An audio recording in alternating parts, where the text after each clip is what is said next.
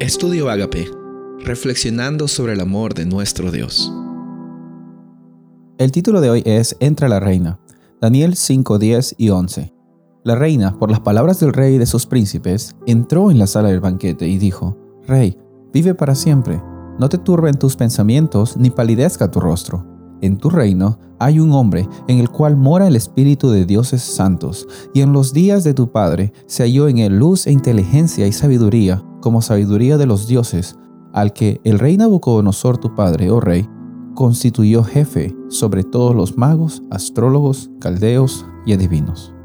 Vemos que en la escena entra la reina. Para nosotros nos parece normal, pero para aquellos tiempos era algo que no era común. Es más, si tú no tenías una invitación, por más que fueses reina o un dignatario, no podías acercarte ante la presencia del rey.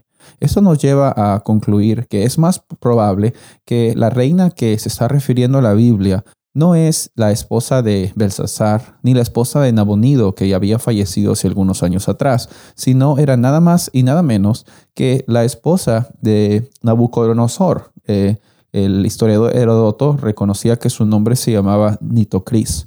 Entonces, eh, la esposa de Nabucodonosor, que aún vivía, tenía un estatus de respeto por parte de incluso el rey por la experiencia que ella tenía y como representante del rey anterior, el rey Nabucodonosor.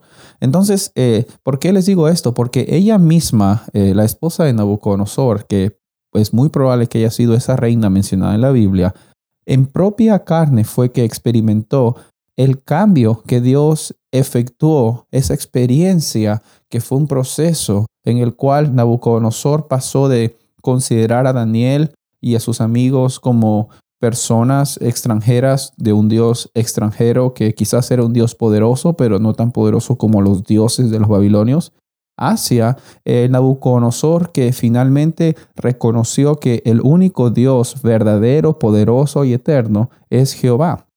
Entonces la esposa de Nabucodonosor, más que nadie, pudo haber sido testigo de que el Dios de Daniel es el único que puede revelar el futuro. Es el único que tiene el control del universo. Es el único que permite que sucedan las cosas.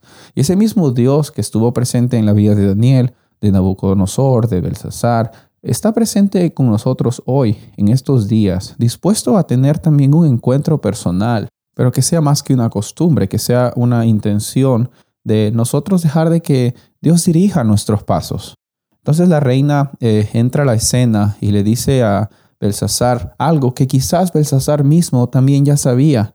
El único que podía interpretar lo que estaba escrito en esa pared era un representante del el Dios verdadero, eh, un profeta, ese era Daniel.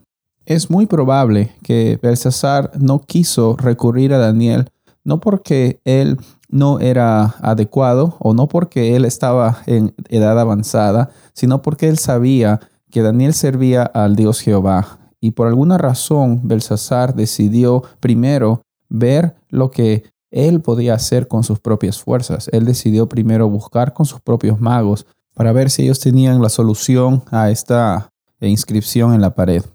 Eh, de igual forma nosotros actuamos cuando queremos siempre usar nuestras propias fuerzas, pero Dios nos dice, no se trata de las fuerzas que tú tienes, sino se trata de las fuerzas que yo te doy, de quién tú eres. Incluso en el primer capítulo de Romanos, Pablo habla de que Dios nos ha dado la oportunidad de recibir el Evangelio, que es un poder para salvación, es un poder para los que creen. Eh, no se trata de lo que hacemos, dice el justo vivirá por la fe. Que Dios nos acompañe a tener la humildad necesaria, porque no se trata de conocer de Dios, no se trata de conocer a, Dios en, un nivel cognitivo, ¿no? de solo pensamientos e información, sino se trata también de tener una experiencia personal con Él. Porque muchos conocieron de Dios y no le dieron la gloria y la honra, dice Pablo, pero no se trata de lo que tú haces o de lo que tú conoces, sino con quién es que tú estás contando, dónde estás poniendo tú tu fe. Que eso sea tu experiencia de fe hoy, decidir por el Dios que da, el Dios que provee, el Dios que salva. Soy el pastor Rubén Casabona y deseo que tengas un día bendecido.